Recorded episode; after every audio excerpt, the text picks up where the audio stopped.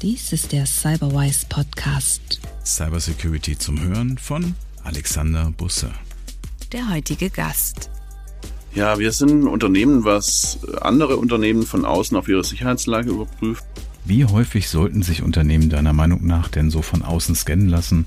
Letztendlich sind die Findings im Bericht bei uns nur Symptome von ja, kaputten Prozessen. Das ist halt deren Risikomanagement an der Stelle dann, ne? Ja, oder auch das nicht vorhandene Risikomanagement. Oder das nicht vorhandene, ja. Beim letzten Mal haben wir darüber gesprochen, wie Lukas Locate Risk aufgebaut hat. Heute geht es um das Angebot von Locate Risk. Also, was kann man denn mit so einem Scan von außen herausfinden, mit dem, was Locate Risk tut, was ein Kunde eigentlich nicht sieht? Schatten-IT ist das äh, ganz kurz zusammengefasst. Ähm, wir haben viele Erlebnisse gehabt mit Schatten-IT in, in der vergangenen Zeit. Man muss sagen, wir haben äh, mit der Lösung schon ja, ein ganzes Stück über 50.000 Unternehmen überprüft und haben dann die verschiedensten Sachen äh, gesehen. Von irgendwie einer Kamera, welche in der Werkshalle steht und da Prototypenmaschinen äh, live ungeschützt ins Internet überträgt, die dann irgendwelche Teile produzieren, hin zu irgendwelchen Systemen, die wirklich nur für den internen Gebrauch bestimmt sind, weil die äh, in ihren Logs wirklich zu viel zeigen, was von draußen nicht sichtbar sein sollte. Beispielsweise so, so Queue-Monitoring-Systeme, wo dann jeden Job in so einer Job-Queue quasi angucken kann und dann sieht, oh, guck mal, das ist jetzt ein Zahlungsauftrag und solche Spielereien. Ähm, das heißt eben IT, wo vorher keiner gedacht hat, dass die aus dem Internet erreichbar ist. Und dann aber auch viele Schwachstellen bei Dienstleistern. Ähm, beispielsweise irgendwelche Landingpages oder Webseiten, die ja irgendwann mal von ähm, der Marketingabteilung bei einer Marketingagentur in Auftrag gegeben wurden und die Marketingagentur hat das dann mit einem externen Dienstleister gemacht, äh, den unter Umständen niemand kennt ähm, hm. und hat vergessen, einen Servicevertrag abzuschließen und dann steht das Ding da halt rum und keiner kümmert sich drum. Ne? Ähm, mhm. Taucht ganz, ganz oft auf. Mhm. Aber wie findet ihr die? Also ist das dann so in dem IP-Range von dem Kunden mit drin? Oder schaust du auch weiter, wo ich denn vielleicht den Namen irgendwo finde, auf Bereichen, wo vielleicht gar nichts von dem Unternehmen sein sollte? Hm, genau, ja. Also wir gucken da weiter als die IP-Ranges, weil äh, ja, IP-Ranges hat früher mal funktioniert. Ähm, mittlerweile hat man ja irgendwie, ja, die Dienstleister, die dann alle ihren eigenen IP-Range haben oder irgendwelche Cloud-Anbieter, wo die Sachen dann liegen, dann äh, funktioniert das mit den IP-Ranges auch nicht mehr, ne? Ähm, mhm. Oder man hat IPv6, dann ist das auch kaputt, weil IPv6 so unfassbar viele IPs hat, dass man einfach keine IP-Ranges mehr scannen kann. Also man kann es schon, aber es dauert halt äh, unendlich lang. Ähm, mhm. Von dem her, wir arbeiten da auf Domain-Ebene und arbeiten uns dann durch die Mails durch und schauen, wie da Zusammenhänge das sind mit Who is und so weiter, was es da eben alles gibt, ne? Um da mhm. dann auch Sachen zu finden, die jetzt nicht an der Hauptdomain dranhängen, sondern irgendwelche Landingpages sind. Ähm, da liefern wir eigentlich immer einen ziemlich guten Ausgangspunkt, was dann immer noch ergänzt wird, um irgendwelche Daten, die der Kunde noch mit dazugeben kann, ähm, um dann ein möglichst vollständiges Bild zu liefern. Ja. Mhm. Ähm, es ist auch schön, man kann jetzt gucken, wenn man ein Konzern ist beispielsweise, dann hat, hat man oft auch nur den Blick auf wirklich die eigenen Systeme. Ähm, aber nicht, dass das bei den ganzen Beteiligungen rumsteht oder bei den Auslandsgesellschaften und so weiter, wo man eben noch unterwegs ist. Ne? Ähm, mhm. Da hört der Blick normalerweise auf äh, bei dem, was wir so erfahren. Und das ist mittlerweile doch ziemlich wichtig, dass man eben seine externe Angriffsfläche im Blick hat und das Ganze konzernweit, ähm, weil das auch das ist, was automatisiert aus dem Internet angegriffen werden kann. Ne? Und wie häufig sollten sich Unternehmen deiner Meinung nach denn so von außen scannen lassen, um all diese Probleme sichtbar zu machen? Ja, ähm, da ist noch so ein bisschen Mindset-Wechsel bei den Unternehmen erforderlich. Ähm, viele denken, oh ja, wir machen jetzt einmal im Jahr unseren Pentest ähm, und dann haben wir da schon ordentlich Insights, ne? Ähm, aber das reicht auf jeden Fall nicht. Ähm, kleine Unternehmen machen bei uns einen quartalsweisen Check, große am besten kontinuierlich, äh, monatlich. Ähm, Das heißt eben möglichst oft so schnell, wie sie die Daten eben auch verarbeitet kriegen. Wobei man ja bedenken muss, ja, ein, eine Hemmschwelle, welche man bei den Unternehmen öfters mal dann sieht, ist, dass sie sagen, ja gut, was will ich denn mit so vielen Daten? Ich kann mich doch gar nicht drum kümmern. Ähm, aber das ist halt der Denkfehler. Wenn das Ganze ganz oft läuft, dann sind es ja nicht immer so riesige Scans mit so riesigen To-Do-Listen, sondern das sind einfach kleine Häppchen, die immer wieder reinkommen und dann ist das ein kontinuierlicher Prozess. Aber in diesen kontinuierlichen Prozess reinzukommen, konzernweit, ähm, da arbeiten wir halt mit denen dran und versuchen die ähm, dahin zu bewegen, weil es ist auf jeden Fall notwendig, weil die Angreifer sind eben auch automatisiert. Ne? Wenn jetzt äh, heute eine neue Lücke rauskommt, ähm, dann dauert das ein paar Stunden, dann ist der erste Exploit da und ab dann kann man sich irgendwo bei Shodan und Co. eben die Software oder die, die Server raussuchen, welche eben diese angreifbare Software verwenden und kann da seinen Exploit drauf feuern. Das heißt, mhm. so ein, selbst, es muss kein ultra hochbegabter Angreifer sein, selbst so ein mittlerer Angreifer ist irgendwie in der Lage, nach äh, Release von einem Exploit innerhalb von ein paar Stunden wirklich das komplette Internet äh, zu targeten. Und dann, ja. ja, ist das egal, wo das System steht. Das äh, wird dann halt einfach infiziert und dann kann später geguckt werden, was damit passiert. Ne? Das kenne ich aber auch, dass Kunden überfordert sind mit den Berichten, die dort kommen. Mhm. Also ich habe mir viele Unternehmen angesehen und dann auch mal die Frage gestellt, ob sie sich den externen Pen testen lassen. Und dann kam der IT-Leiter oder der Security-Leiter immer ganz stolz und sagte, ja, den Bericht haben wir hier. Und dann habe ich mir ihn angeschaut und habe gefragt, was haben Sie denn damit gemacht? Haben Sie denn die Themen da drin abgestellt? Hm, nee, sind wir noch nicht zugekommen. Oder die haben es gar nicht verarbeitet. Die haben den Bericht ja. bekommen, in die Schublade gelegt und dann überhaupt nichts damit gemacht. Aber da es aus Compliance-Gründen ja notwendig ist, sich regelmäßig scannen zu lassen, ist halt der Bericht angefertigt worden. Nur das Unternehmen hat nichts draus gemacht. Dann ist es mhm. ja leider auch rausgeworfenes Geld. Ja, das ist dann äh, zwar geduldiges Papier, was geschaffen wurde. Ne? Ähm, wir haben auch die Erfahrung, dass manche gar nicht so oft Scans haben wollen, dass eben nicht so viel Papier geschaffen wird, auf dem manche Sachen geschrieben stehen. ähm, das kommt auch vor. Äh, die sagen dann, ja, für uns reicht auch ein Scan irgendwie halbjährlich oder jährlich, äh, weil wir können uns eh nicht wirklich drum kümmern und dann äh, wissen wir schon nicht so viel, falls mal was passiert. Das ist aber eine, eine Weise, die eigentlich überhaupt nicht vertretbar ist in der, in der ja. Praxis. Ne? Also dann ist ja die ganze Kultur des Unternehmens nicht auf Sicherheit ausgerichtet. Wenn die sagen, wir machen die Vogelstrauß-Strategie, lieber den Kopf in den Sand stecken und solange uns niemand sagt, dass wir Probleme haben, haben wir auch keine Probleme, dann ist ja der Breach vorprogrammiert. Ja, das ist, äh, das ist halt deren Risikomanagement an der Stelle dann, ne? Ja, oder auch das nicht vorhandene Oder das nicht vorhandene, ja. Wie kommen Kunden denn zu dir?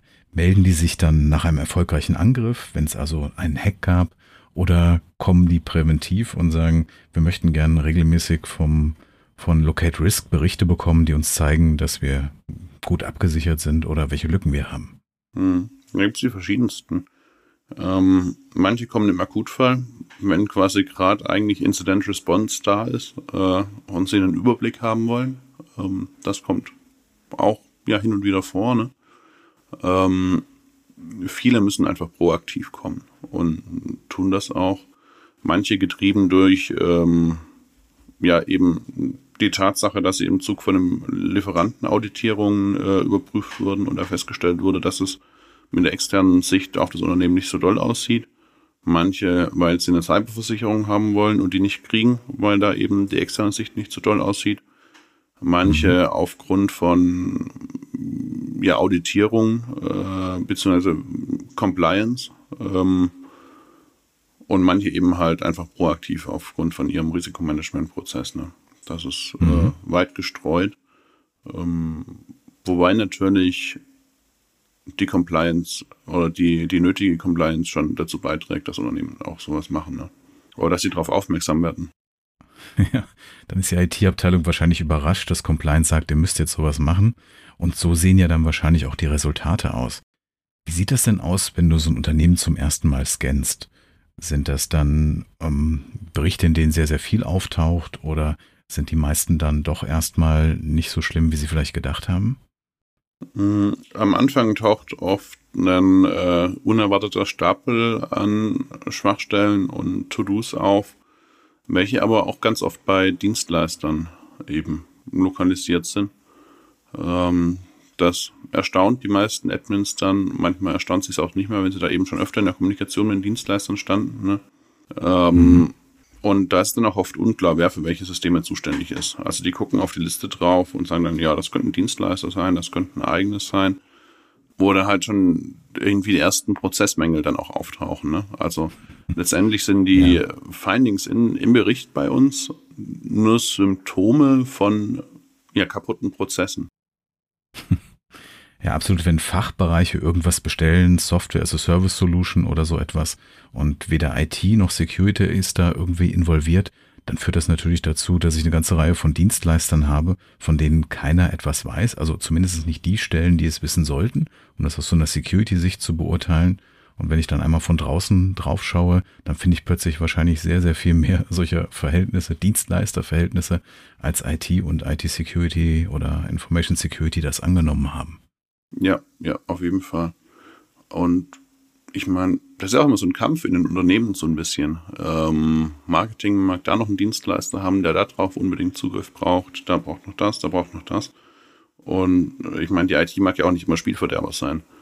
Ähm, und man muss diese Dienstleister ja auch nutzen. Ne? Aber man muss es halt in einem ordentlichen Risikomanagementprozess irgendwie dann auch machen und eben sicher gehen, dass das auch äh, sicher ist. Ja, seit zwei Jahren wissen wir, dass in dem Thema Dienstleister ein wirklich großes Risiko liegt. Wir hatten da SolarWinds, Kaseya, etliche Vorfälle. Und seither wissen Unternehmen ja auch, dass auch wenn sie selbst gut vorgesorgt haben, vielleicht durch ihre Dienstleister Sicherheitslücken entstehen. Und da habe ich auch Unternehmen beraten, die das Thema erkannt haben.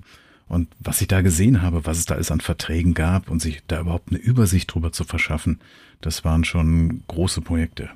Mhm, ja, ist auch die Frage, inwieweit man da überhaupt wirklich reingucken kann. Ne? Ich meine, wir können von außen drauf schauen. Parallel kann man auch mit Fragebögen eben Compliance-Vorgaben machen. Man kann Audits bei den Dienstleistern vor Ort fahren.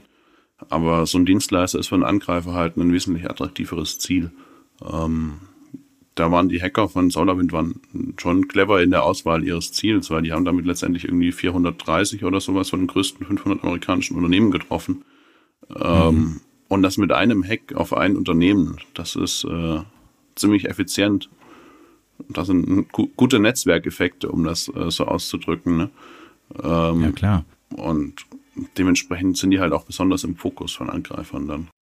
Und wenn ich als Unternehmen Dienstleister auswähle, dann ist natürlich auch der Preis des Dienstleisters immer ein ganz wichtiges Kriterium. Und wenn ich dann Themen wie Security nicht mit in den Prozess einfließen lasse, also so eine Security-Bewertung des Dienstleisters, dann ist wahrscheinlich der günstigste Anbieter auch nicht unbedingt der sicherste. Und wenn ich dann so eine reine Preisentscheidung treffe, dort irgendwelche Daten hin auslagere, Prozesse auslagere und dann passiert hinterher was und alle wundern sich, wie konnte das passieren, ja, dann ist klar, wenn ich mir selbst eine Security aufgebaut habe, aber mein Dienstleister sich wieder vom Niveau her weit unten bewegt, dann hätte ich mir das auch sparen können. Mhm. Ja, da gibt es die verschiedensten Fälle, denke ich. Also es reicht ja von äh, dem Billigdienstleister in Anführungsstrichen, der das hinkriegt, weil er eben alle Kunden irgendwie gleich behandelt und da keinerlei Spezifizierungen drin hat. Also wir finden das halt ganz oft in den Scans auch mit den Standard-Webseiten-Hostern, die dann das Datenbanksystem erreichbar haben, die per Default einfach ein altes TLS auf ihren Webservern laufen haben, damit sich bloß kein Kunde beschwert, äh, dass es nicht funktioniert. Ne? Ähm, das mhm. ist ein Weg, günstig zu sein, der ist nicht gut. Ein anderer Weg, günstig zu sein, ist es halt auch ähm, eher eventuell auf kleinere Unternehmen zu setzen, die wesentlich weniger komplizierte Prozesse haben, die auch jetzt nicht die riesen Marketing-Shitshow in Anführungsstrichen betreiben, ne? Ähm, und dadurch halt vernünftige Preise anbieten können. Ähm, weil es ist auch ganz klar, ein, ein, kleines Unternehmen hat viel, viel weniger Angriffsfläche als jetzt so ein großes Unternehmen. Wenn ich bei einem kleinen mhm. Unternehmen mit äh, 10 bis 20 Mitarbeitern oder so ähm, ja so ein CEO-Fraud durchführen will, dann ist das um Welten komplizierter, äh, ja komplizierter als bei einem größeren Unternehmen, weil bei einem kleinen Unternehmen die quatschen halt einfach morgens im Teammeeting und fragen, ob das mhm. denn wirklich so gemeint war. Und dann taucht das auf. Die sind ja viel, viel aufmerksamer gefühlt als jetzt so ein, eine große ja, Konzernstruktur, wo dann, wo man die eigenen Leute nicht mehr kennt. Mhm. Das macht natürlich viel aus. Kenne ich mein Team überhaupt noch? Oder rede ich dann mit jemandem in einem anderen Land, in einer anderen Zeitzone, den ich vielleicht nicht erreiche? Das macht natürlich viele Prozesse dann viel träger und unübersichtlicher. Und spannenderweise nicht nur beim Team, sondern auch bei der IT. Ne? Kenne ich meine Server noch oder stehen die irgendwo äh, weit weg und ich habe selbst gar keinen Zugriff mehr drauf? Ähm, das ist eine starke Ähnlichkeit, würde ich sagen. Mhm. Wie reagieren die Kunden denn, wenn du ihnen ihre Schwachstellen zeigst? Das kommt darauf an, aus welcher Ausgangslage man jetzt mit denen redet, ne? Ähm, und wer alles im Meeting dabei ist. Ähm, wir erleben es ganz oft, dass äh, insbesondere, wenn jetzt irgendwie der Geschäftsführer dabei ist und wir das erste Mal dem Admin jetzt da die Schwachstellen zeigen, ähm, dass er in einer stark defensiven Haltung ist, ne? Und sagt, ja, das ist nicht so schlimm und das auch und ach ja, Dienstleister. Ähm, weil halt oft die Fehlerkultur bei den Unternehmen da auch noch nicht so doll ist und die Admins dann eher die Schwachstellen versuchen zu verstecken, als jetzt irgendwie transparent damit umzugehen ähm, und die Chance zu nutzen, damit jetzt ein höheres Budget zu kriegen. Ne? Es kommt aufs Gesprächsklima drauf an, ein bisschen auf den Typ von Menschen. Aber wenn sie dann letztendlich die Schwachstellenliste sehen, dann sind eigentlich alle ja einsichtig und auch überrascht, was da jetzt denn alles so bei Dienstleistern rumsteht und was sie selbst eventuell übersehen haben. Also da gibt es verschiedene mhm. Typen. Manche Admins gehen davon aus, dass sie selbst nie einen Fehler machen würden. Ähm, und andere wissen eben, dass die, die Fehler passieren und äh, dass sie auch nicht schlimm sind, weil die ja rechtzeitig jetzt entdeckt hat und was gegen tun kann. Ne?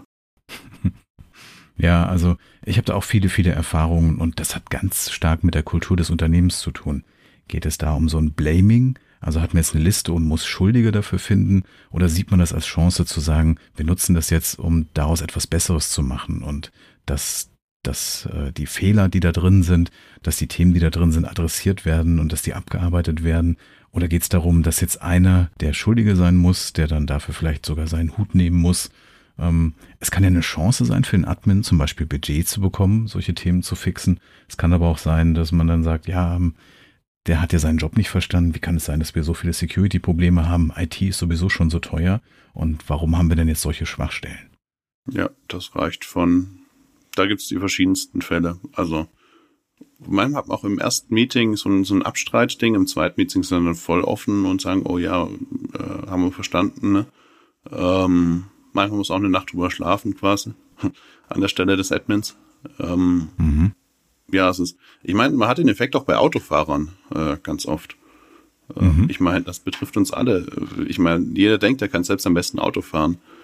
ähm, und da gibt es auch coole Studien. Ähm, ich weiß nicht, ob das BSI oder Bitkom war, die das erfasst hatten. Und da kam irgendwie raus, dass äh, 80 noch was Unternehmen ähm, mit Angreifen, Angriffen rechnen, aber eben 80 noch was Unternehmen auch denken, dass die Angriffe bei anderen eintreffen werden und nicht bei einem selbst.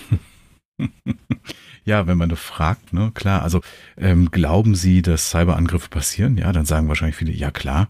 Und dann die zweite Frage bei Ihnen. Nee, bei uns doch nicht. Wir sind doch nicht interessant für Angreifer. Ja, genau. Immer, immer bei den anderen. Das genauso die Autounfälle passieren auch nicht einem selbst, sondern den anderen. Ähm, mhm. Das äh, ist halt so, ne? du hast ja eben schon erzählt über die Dienstleister, die dann häufig eine Schwachstelle sind. Welche anderen Schwachstellen findest du denn noch häufig? viel versteckt in der Schatten-IT, ähm, weil da eben dann die Firewall nicht richtig konfiguriert ist, weil da äh, keine Updates installiert werden.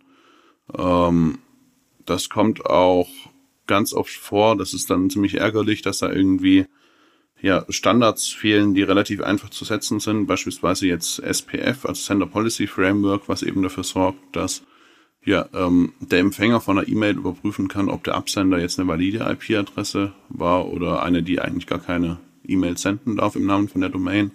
Dann setzt man einen TXT-Eintrag an die Domain ran und dann ähm, ja, ist da schon mal das Phishing oder die Gefahr vom Phishing ein bisschen reduziert oder es wird schwerer, das eben ja äh, original aussehen zu verschicken.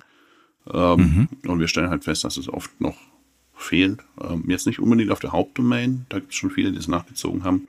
Aber es gibt dann eben oft irgendwelche Forschungsprojekte von Unternehmen oder irgendwelche anderen Projekte, wo das dann wieder nicht mitgedacht wurde.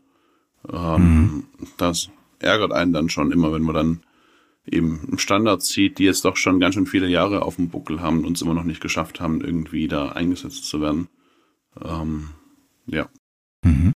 Gibt es noch andere Schwachstellen, die du häufig findest? Also Klassiker, wo du sagst, das ist noch was, wo wir jedes Mal eine Feststellung haben oder sehr häufig eine Feststellung haben? Mm, irgendwelche Dienste, die jetzt im Internet hängen oder nicht hängen sollten. Ähm, also vom Remote Desktop über irgendeinen Redis, ähm, mhm. Über Datenbanksysteme, was einfach ja kritische Systeme sind, was Angriffsfläche ist und ich meine, das Motto heutzutage ist halt auf jeden Fall sein, dass die Angriffsfläche reduziert, die Angriffsfläche reduziert werden soll ähm, mhm. oder reduziert werden muss. Ähm, und ich meine, du hast ja in den, an den Exploits in der Vergangenheit gesehen, dass eben so ein Remote Desktop, was im Internet hängt, auch ganz schnell exploited ist, wenn da eine neue Schwachstelle rauskommt. Oder mhm. dass äh, ja das Microsoft SQL, was im Internet hängt, eben ja quasi dauerhaft unter Beschuss steht von irgendwelchen Botnetzen, die versuchen, da Passwörter zu raten. Ähm, mhm. Angriffsfläche reduzieren ist äh, so. Also so Standard Hardening. Ja. Das heißt, dass Systeme, die ich dann eben äh, ins Netz stelle, in die DMZ stelle, die dann eben so Internet-facing sind, dass die nicht gehärtet sind, dass da Dienste drauflaufen, die man nicht braucht. Also, dass man sich da vorher einfach keine Gedanken drum macht und dann so Systeme vielleicht im Standard betreibt, Softwareprodukte im Standard betreibt und die dann einfach eine viel zu große Angriffsfläche haben. Ja, ja, das sieht man ganz oft. Also ob man jetzt bei irgendeinem großen Pharmakonzern dann äh, einen Webshop findet, der da äh, im Internet hängt, also nicht der, der Live-Webshop, sondern ähm, einen, einen Development-Webshop oder ein Fallback, äh, um den sich halt keiner kümmert, ne? Und äh, dann ist da irgendein Fehler jetzt aufgetreten über die Zeit und der Webshop ist halt so konfiguriert, dass er die ganzen Umgebungsvariablen ausgibt, wenn, wenn ein Fehler auftritt. Ähm, dummerweise stand dann bei dem Unternehmen jetzt das SMTP-Passwort in der Fehlermeldung drin. Ähm, und ich meine, das ist ein, ein, großer Konzern, der doch stark im Fokus steht. Ähm, warum? Also, warum hat es dann keiner im Blick? Das ist ja, da, da, das ist das mit der externen Angriffsfläche, die man eben im Blick halten soll. Und das ist auch ein Weg, wo man jetzt sagt, ja gut, aber das ist doch kein Schlüsselsystem, da liegen keine Forschungsdaten drauf, bla bla bla, ne?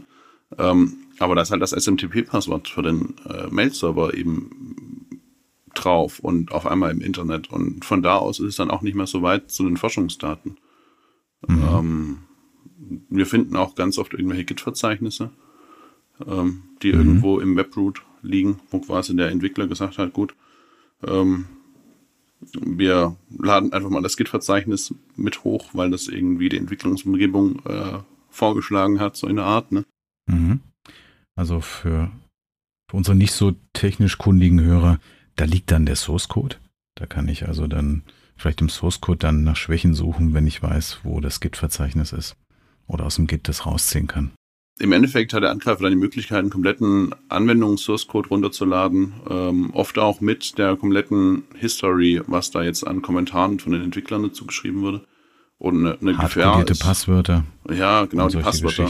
Irgendwelche Datenbankpasswörter, mhm. die dann da drin stehen. Und wenn die Datenbank dann noch, jetzt wieder Stichwort Angriffsfläche, aus dem Internet erreichbar ist, ähm, dann kann man eben diese Passwörter aus diesem Git-Verzeichnis jetzt nehmen, sich auf die Datenbank verbinden und die äh, ja, Daten auslesen, die da drin stehen, eventuelle Passwörter von Nutzern und so weiter. Ne?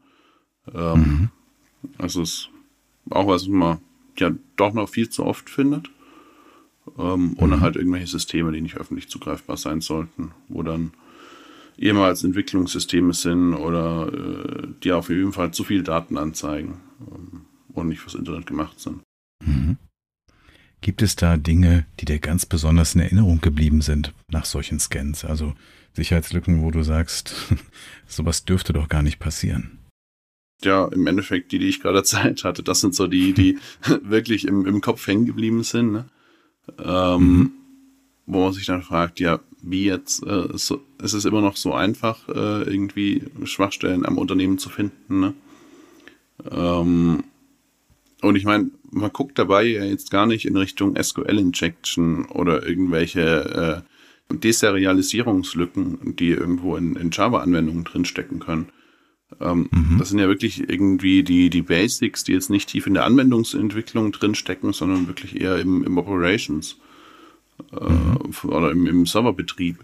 Und dann oft wahrscheinlich aus der Situation heraus Schatten-IT, wie du jetzt auch ein paar Mal gesagt hast, dass das eben Systeme sind, die gar nicht von der IT gewartet werden. Die hat irgendwann mal jemand aufgestellt, weil es vielleicht eine Kurzfristlösung sein sollte. Und dann sind die Systeme eben weiter übers Internet erreichbar. Die veralten, es gibt Sicherheitslücken auf diesen Systemen und irgendwann findet die dann eben ein Hacker im schlimmsten Fall und nutzt die dann, um von da ins Netzwerk reinzukommen. Ja, ja, das ist eins. Was halt auch noch da ist, sind zu langsame Patch-Management-Prozesse. Ähm, dass man eben erstmal zwei Monate braucht, bis irgendwo ein Update auf einem kritischen System dann auch eingespielt wird, weil das irgendwo erst getestet werden muss, weil das irgendwo erst freigegeben werden muss, wie auch immer. Ne? Ähm, mhm. Und meiner Meinung nach muss man da heutzutage viel schneller sein, weil die Angreifer eben auch nicht erst äh, einen Monat Vorsprung geben oder lassen, sondern die eben auch relativ schnell loslegen. Ähm, mhm. Und das ist nicht so einfach, das an der Stelle von, von dem IT-Team dann auch irgendwie hinzukriegen, ne? Weil mhm. Das kann dann sein, dass das Update, was dann halt eingespielt wird, irgendwas kaputt macht und dann hat man wieder internen Stress oder vielleicht ist dann die Uptime von dem System viel wichtiger, als dass es eventuell angreifbar ist. Ähm, das ist der Alltag ist irgendwie mit Trade-offs gefüllt von, von Administratoren. Ja. Die IT hat natürlich die Aufgabe, die Systeme am Laufen zu halten, produktiv zu halten und für die Erreichbarkeit zu sorgen. Und wenn dann ein Sicherheitspatch kommt und man muss das System neu starten, herunterfahren, dann ist es natürlich ärgerlich für die Anwärter, äh, für die Anwender. Und dann stellt sich immer die Frage, wie gefährdet sind wir denn jetzt? Also wird jemand gleich diese Sicherheitslücke ausnutzen? Und das wird oft unterschätzt, was denn der Zeitraum ist, den ich da zur Verfügung habe. Ja. Also wir hatten im letzten Jahr mit den Exchange-Lücken zum Beispiel, hat das BSI an einer Stelle dokumentiert, vier Stunden nachdem Microsoft einen Patch für das Exchange-System veröffentlicht hat, haben die Angreifer schon diese Lücke genutzt. Das heißt, die haben das halt reverse-engineert aus diesem Security-Patch und haben sofort die Systeme angegriffen, vier Stunden nach dem Erscheinen. Und in der Regel können wir davon ausgehen, dass einen Tag nach dem Erscheinen von Sicherheitspatches die Exploits dafür erstellt sind und die Angriffe losgehen. Und welches Unternehmen schafft es in einem Tag, seine Updates zu machen? Vor allem, ich meine, äh, Sicherheitslücken tauchen ja nicht nur unter der Woche auf, sondern auch am Wochenende oder in der Weihnachtszeit. Ähm, mhm. Und ich meine, die Hacker, denen ist es jetzt egal, in welchem Land das Zielunternehmen sitzt. Äh, den meisten, je nachdem, wie, wie sie gesponsert sind. Ähm, das heißt, da sind ja auch die Zeitzonen noch dabei, die, die mitwirken. Es kann sein, dass irgendwo in der Nacht eine Sicherheitslücke rauskommt und äh, bis man morgens aufsteht, wird man angegriffen. Ja. Oder übers Wochenende. Jemand kommt montags morgens ins Unternehmen, will seine Systeme starten und stellt dann fest, dass er nicht mehr auf seine Daten zugreifen kann, weil eben die Hacker am Wochenende die Daten verschlüsselt haben, weil sie wussten, da haben sie jetzt zwei Tage Zeit und keiner merkt was davon. Ja, ja, es ist ein relativ großes Risiko, aber dies steckt halt in der Digitalisierung mit drin und ohne Digitalisierung geht's auch nicht, weil die macht einen letztendlich wettbewerbsfähig, ne? Äh, oder hält einen wettbewerbsfähig heutzutage. Ähm, und da muss man halt mit viel Risikomanagement irgendwie auch dran arbeiten und schauen, dass man, ja, wie schon oft gesagt, äh, die Angriffsfläche reduziert ne? und schaut, dass selbst wenn irgendwo was schief geht, dass da noch eine zweite Schicht in der, in der Verteidigung da ist äh, oder auch noch eine dritte, dass dann eben, ja, selbst wenn es mal schief geht, weil das kann man nicht verhindern, äh, es mhm. nicht äh, zum, zum Super-GAU wird. Ne? Absolut, also gehackt zu werden ist das New Normal.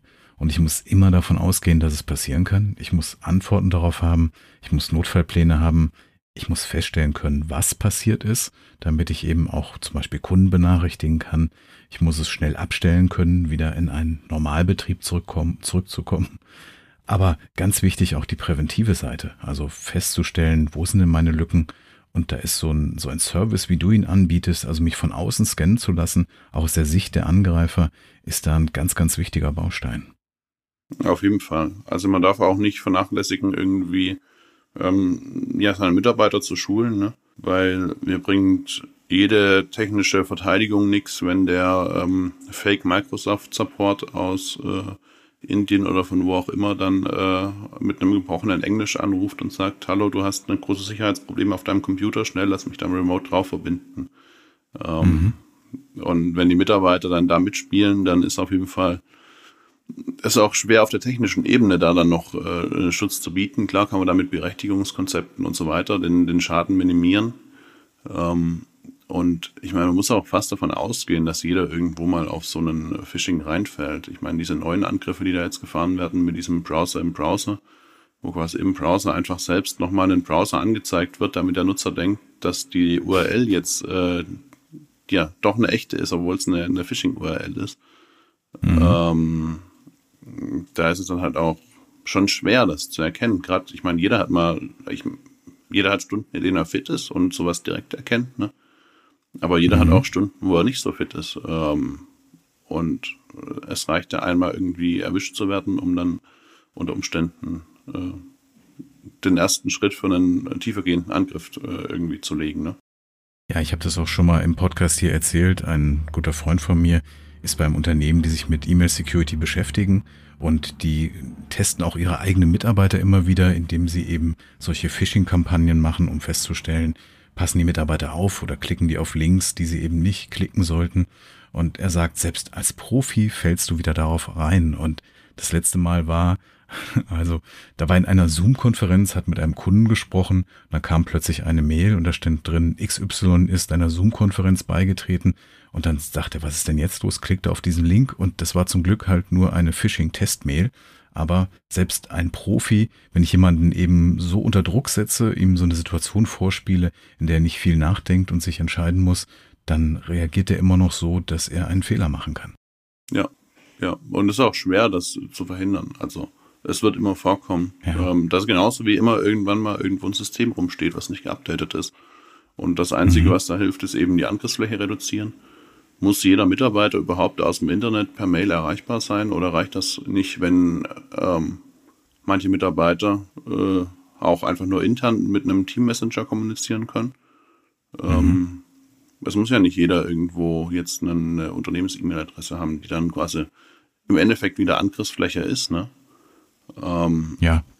Genauso ist es auch mit den Systemen. Braucht man jetzt diese ganzen extern erreichbaren Systeme oder kann man die nicht einfach in den VPN reinpacken, ähm, wo dann wieder nur bestimmte Leute drauf Zugriff haben, wo nochmal ja auch konkreter monitoren kann und auch äh, Zugriffe einschränken kann, wenn irgendwo mal was äh, erkannt wird. Ne?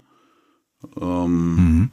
Da ist auf jeden Fall viel, viel Arbeit nötig und es ist auch wichtig zu erfassen, dass IT-Sicherheit insbesondere diese externe Sicht auf die technische Lage äh, mittlerweile wettbe wettbewerbsrelevant wurde.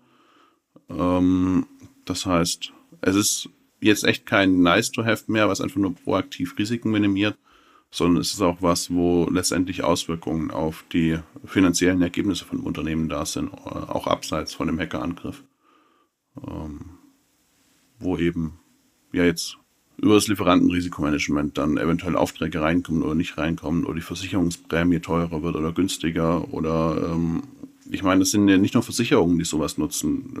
Eine Bank geht auch hin und äh, wird im Zug von ihrem Risikomanagement ähm, auch die IT von einem Unternehmen mit so einem Scan abklappern. Also wir, wir wissen zumindest, dass da starkes Interesse besteht, ähm, weil das eben ein Schlüsselrisiko ist. Mhm. Die großen Firmen erkennen ja, dass sie ihre Lieferanten eben besser prüfen müssen, beziehungsweise dass sie Lieferanten haben wollen, die eben ihr Cyberrisiko kennen. Und dann steigt natürlich auch die Nachfrage. Also ich sehe, dass es mehr Firmen gibt, die zum Beispiel nach Zertifizierungen für ISMS fragen. Dann sind aber auch die Erwartungen oft unrealistisch. Das heißt dann, wir wollen gerne in vier Wochen eine ISO-Zertifizierung bekommen, mit der wir nachweisen können, dass wir sicher sind ich glaube, da ist eine Menge Vorarbeit notwendig, um das halt wirklich tun zu können. Ansonsten so ein Zertifikat zu bekommen, das mir dann so ein Pontemkinsches Dorf vorgaukelt, das hilft mir auch nicht sicherer zu werden. Und ein Baustein ist ja dann auch, mich von außen scannen zu lassen, um Probleme festzustellen. Also der, der Markt verändert sich da. Unternehmen müssen ihre Sicherheit nachweisen. Unternehmen müssen viel proaktiver damit umgehen. Also ich würde sagen, sehr gute Zeiten für dein Geschäftsmodell. Auf jeden Fall das Feedback kriegen wir auch von ganz, ganz vielen Kunden.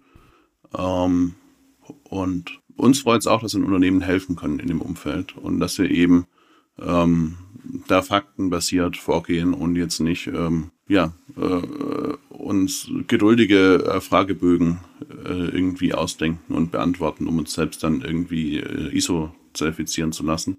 Ähm, weil wir mhm. auch ganz oft die Erfahrung machen, dass es halt Unternehmen gibt, die das nur machen, damit sie irgendwie das Zertifikat kriegen wo sich an den Prozessen selbst gar nichts groß ändert, äh, wo die Mitarbeiter es gar nicht mitkriegen. Ne? Ähm, mhm. Und äh, dann kann man das im Endeffekt auch sein lassen. Also zumindest aus Risikosicht, aus äh, finanzieller Sicht ist es dann natürlich wieder ein Vorteil fürs Marketing, wenn wir irgendwo die ISO äh, 27001, also für die Leute, die äh, fachfremd sind, das ist so eine IT-Sicherheitszertifizierung, wo man eben nachweist, dass man gute Prozesse hat äh, äh, und sich da regelmäßig um seine Sicherheitslage kümmert. Ähm, mhm. Das ist dann halt wirklich nur werbetechnisch äh, nutzbar. Ne? Ja, also das ISO 27001 Zertifikat sagt mir auch nur, dass ich ein Informationssicherheitsmanagement betreibe. Ob ich denn jetzt alles richtig mache, sagt das noch lange nicht aus. Aber es ist schon mal ein Schritt in die richtige Richtung. Das kann man auf jeden Fall sagen. Es ja. hat so einem Mindset zu tun. Und deswegen, ja, wenn ich versuche, so ein Zertifikat zu bekommen, aber gar nicht die Intention habe, irgendwelche Prozesse zu ändern und mein Unternehmen gar nicht sicherer zu machen, dann schaffe ich das vielleicht, je nachdem, was ich so einem Assessment, so einem Unternehmen vorgaukeln kann, das mich da zertifiziert, vielleicht für eine kurze Zeit, aber deswegen werde ich noch lange nicht sicherer. Ja, es müssen gelebte Prozesse sein und nicht nur welche auf dem Papier, ne? Absolut. Also ich habe vielen Unternehmen geholfen, sich darauf vorzubereiten. Und anfangs war es immer so, dass das Misstrauen groß war. ich erinnere mich da an ein Unternehmen, die dann kamen und sagten, Herr Busse, seit Sie bei uns sind, ist alles viel besser geworden. Wir wissen jetzt, wie unsere Prozesse funktionieren. Wir wissen, wer die Ansprechpartner sind. Also die haben enorm davon profitiert, das dann umzusetzen. Ja, ja, das ist, äh, ist sehr sinnvoll. Ich meine, man denkt sich so äh, äh, Standards ja nicht einfach so aus, sondern man äh, hat ja schon einen Hintergrund auch bei der Entwicklung von dem Standard äh, mit Absolut. einfließen lassen. Ähm, von dem her ist es empfehlenswert, sich auf jeden Fall mit, mit den Themen zu beschäftigen. Ähm, und was wir von externer Sicht noch sagen können, äh, wenn man so in die Statistiken reinschaut zwischen den ISO 27001 zertifizierten Unternehmen und den Unternehmen, die ein Bug Bounty Programm haben, ähm, dann sind die Unternehmen mit dem Bug Bounty Programm aus der externen Sicht äh, auf jeden Fall sicherer. Weil das sind eben Programme, wo dann einfach jeder im Internet hingehen kann, Sicherheitslücken bei dem Unternehmen suchen, die Sicherheitslücken melden ähm, und der wird dann vom Unternehmen dafür nicht bestraft, wie es äh, sonst manchmal ist, wenn man eine Sicherheitslücke meldet. Da äh, kommt man manchmal keine Dankbarkeit, sondern der bekommt dann eben einen, ja, am besten schon vorher definierten Geldbetrag als Belohnung, dass er da jetzt was gefunden hat. Und das Unternehmen geht dann mit einer guten Fehlerkultur hin und behebt dann eben diese Schwachstelle. Und ja, gefühlt alle großen Unternehmen haben das, äh, von Google, Facebook, Amazon und Co. Ne? Ähm, bei den kleineren Unternehmen ist das noch nicht so richtig angekommen, aber ich denke, die könnten sich dadurch auch relativ kostengünstig ähm, ja relativ viele IT-Sicherheitsinteressierte im Internet ähm, ja als Fan machen oder ja, ich will nicht sagen beauftragen, aber denen eben die Möglichkeit zu geben, dann in ihrer Freizeit Sicherheitslücken zu finden und zu melden. Ähm, mhm. Was ja ziemlich wertvoll ist, wenn wir eben diese externe Angriffsfläche mal unabhängig kontrolliert haben will. Ähm, und das ist auch nicht so teuer, sofern man nicht so viele Schwachstellen hat. Ne? ja, Bug Bounty halte ich auch für einen ganz wichtigen Bestandteil. Also neben dem, sich beauftragt von außen testen zu lassen, auch ein Bug Bounty Programm zu haben, bei dem dann jemand, der eine Sicherheitslücke findet, dafür eine Belohnung bekommt und auch diesen klaren Weg zu schaffen. Wir haben in Deutschland ja die Situation, den Hackerparagraphen äh, 202 und wenn ich mir dort, so steht es, ähm, unberechtigten Zugang zu Systemen verschaffe, indem ich eine Sicherheits, ähm, Sicherheitshürde aushebel. Und so eine Sicherheitshürde kann auch einfach ein schlechtes Passwort sein. Dann habe ich mich strafbar gemacht. Und wenn das Unternehmen mich dann danach verklagt, da ist es schon oft dazu gekommen, dass Hausdurchsuchungen anstanden, dass dann die Personen ihr ganzes IT-Equipment verloren haben, weil die Polizei das mitgenommen hat. Und wenn ich als Unternehmen so ein Bug Bounty Programm habe, dann signalisiere ich ja ganz klar nach außen, hey, ich möchte, dass ihr nachschaut, ob ich Sicherheitslücken habe. Und das ist auch eine rechtliche Sicherheit für die Personen, die so etwas tun. Das ist ganz wichtig, ja. Also da eben Sicherheit zu bieten. Ähm, es gibt auch zig Plattformen im Internet, wo man sich registrieren kann, wo dann die Aufmerksamkeit auf sein Bug Bounty Programm quasi so ein bisschen gelenkt bekommt. Ähm, und ich meine, das ist gut fürs Unternehmen, weil die werden dadurch sicherer. Es ist gut für die Sicherheitsforscher, weil die können dadurch äh, ja mit ihrem Hobby äh, ein bisschen Geld nebenbei verdienen. Das sind auch dann ganz oft irgendwelche Leute, die jetzt nicht ähm, beim Konzern angestellt sind, sondern äh, die das Ganze in ihrer Freizeit machen und da eben gern Sicherheitslücken suchen. Ähm, mhm. Das ist äh, manchmal wie ja, wie so Escape Games oder ich weiß nicht, äh, wie, wie man es beschreiben würde, wenn man jetzt äh, Sicherheitslücken sucht. Oft sucht man die auch nicht aktiv, sondern stolpert einfach drüber. Ähm, mhm. Und dann ist es auch immer gut, wenn man dann eben sichere Wege hat, wie man das so Sicherheitslücken als Unternehmen melden kann. Parallel, mhm. unabhängig vom Bug Bounty Programm, sollte auf jeden Fall immer irgendwie ein Weg da sein, wie externe Sicherheitslücken an Unternehmen melden können und mhm. äh, da auch Gehör finden. Ähm, wir haben schon ganz, ganz viele wirklich kritische Sicherheitslücken versucht zu melden bei Unternehmen, weil es eben irgendwo mit aufgetaucht ist. Ähm, also von wirklich Servern, äh, das mit diesem Pharmakonzern war so ein Fall, da konnte man eben das Mail-Server-Passwort dann sehen. Und es war ganz schwer, mhm. überhaupt jemanden zu finden, ähm, dort als Ansprechpartner. Ähm, mhm. Letztendlich haben wir das sowas dann über Zertbund gelöst, dass wir dann quasi an die zentralen Ansprechpartner, äh, in dem Fall jetzt von der Regierung gegangen sind oder vom BSI sind die, glaube ich, gestellt, ähm, mhm. die das dann kommunikativ für uns übernommen haben. Ne? Ähm, das mhm. reduziert auch so ein bisschen das Risiko dann.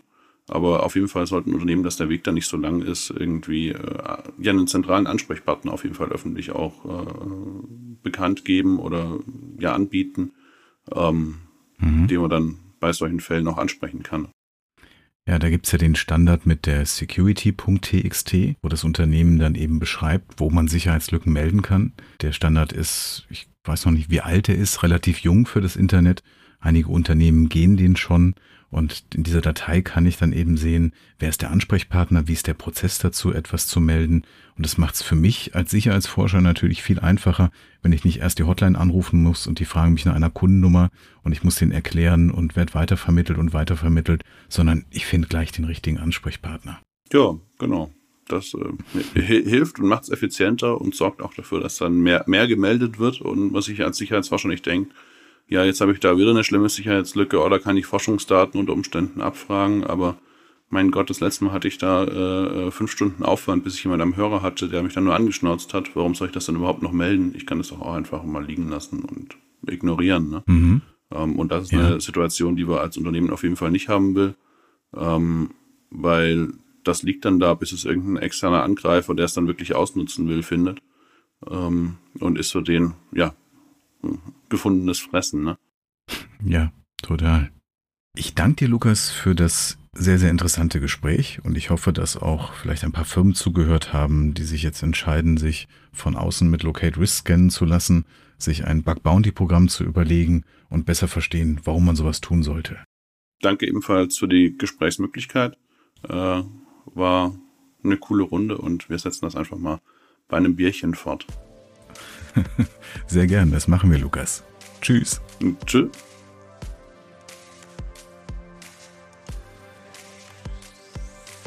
Der Cyberwise Podcast ist eine Produktion der Cyberwise GmbH. Redaktion Alexander Busse. Sprecherin Türkan Korkmaz.